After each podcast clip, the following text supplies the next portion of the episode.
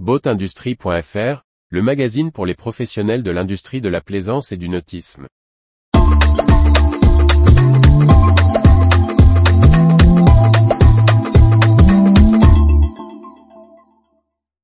Vie du nautisme, Zenyacht, Quickspa, Palma Boat Show, Volvo Group, JMV Industrie. Par Briag Merlet. Ça bouge dans l'industrie nautique. Retour sur les dernières nouvelles des professionnels de la plaisance. Les brèves du 6 mars 2023. Le chantier Zenyacht, qui développe des catamarans électro-solaires, également dotés de voiles rigides, a conclu une levée de fonds de série à d'un montant de 5,5 millions d'euros. Celui-ci a été entièrement souscrit par le fonds Ocean Zero LLC, également investisseur au sein de Candela, Hero et du motoriste électrique Flumarine, ainsi que des batteries Batten.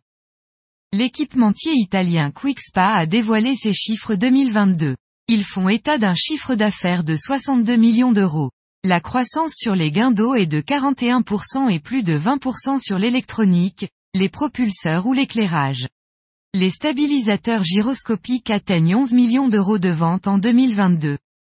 Le salon espagnol du Palma Boat Show, qui regroupe au Baléares de nombreux acteurs de la grande plaisance, se dote d'un espace réservé aux startups.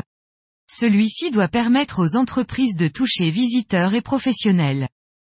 Le groupe Volvo a présenté ses chiffres pour l'année fiscale 2022. Les ventes de la maison mère du motoriste marin Volvo Penta atteignent 45,2 milliards de dollars, en hausse de 30% malgré les problèmes d'approvisionnement. Le bénéfice opérationnel est de 4,8 milliards, avec une marge de 10,7%. Le chantier naval JMV Industrie a définitivement cessé son activité.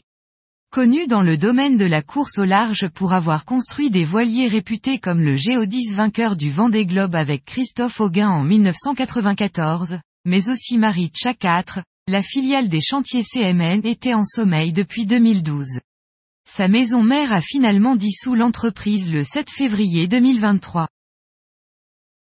Retrouvez toute l'actualité pour les professionnels de l'industrie de la plaisance sur le site boatindustrie.fr et n'oubliez pas de laisser 5 étoiles sur votre plateforme de podcast.